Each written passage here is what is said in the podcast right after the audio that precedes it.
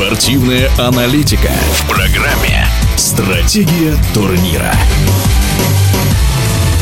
На этой земле Марадоне было отмерено всего шесть десятков лет. Он всю жизнь оставался мальчишкой, упорным и безудержным, невероятным и беззащитным, ответственным и бесшабашным. У футбольного эксперта Александра Ухова свой Марадона.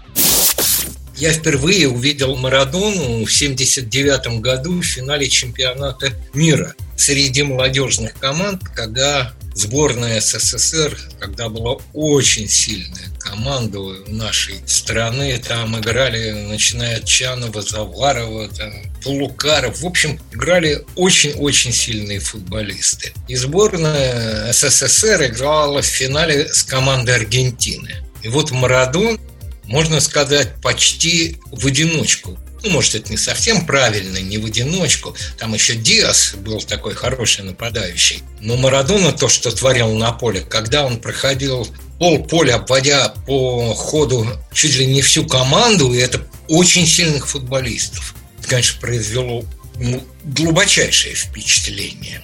А до этого мы его не знали, потому что в 1978 году его не взяли на чемпионат мира, который проходил в Аргентине.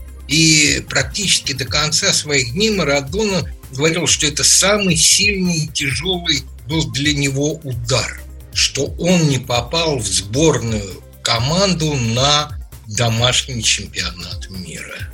И вот говорить о том, что он ребенок, это тоже сложно. Почему? Потому что, например, я не знаю, все ли знают, но он в 15 лет начал фактически содержать всю свою семью. Это отец, мать и четыре старших сестры. Он их всех содержал. Он перевез их из предместья Буэнос-Айреса в столицу, квартиру. В общем, он сколько мог, столько делал. А вот поведение его за пределами футбольного поля, оно, конечно, было, прямо скажем, не всегда, не всем понятно и всеми оправдано. Вот почему Марадона так близок русскому человеку. Он как поэт Есенин. Он на неделю уходит в запой, а потом выдает гениальные стихи. Так и Марадона. То он пьет, гуляет, пропускает тренировки, матчи, потом его в кулак берут, и он начинает выдавать один шедевр за другим. И вот все это в комплексе эти гуляния, загулы, а потом снова футбольные шедевры. По-моему, это вот такой для меня это образ, э, если брать красивый русский образ, это Есенин. Понимаете, вот Есенин в поэзии, Марадона в футболе.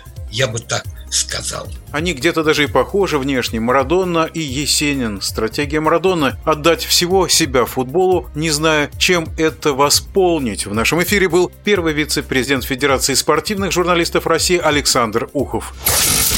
Стратегия турнира.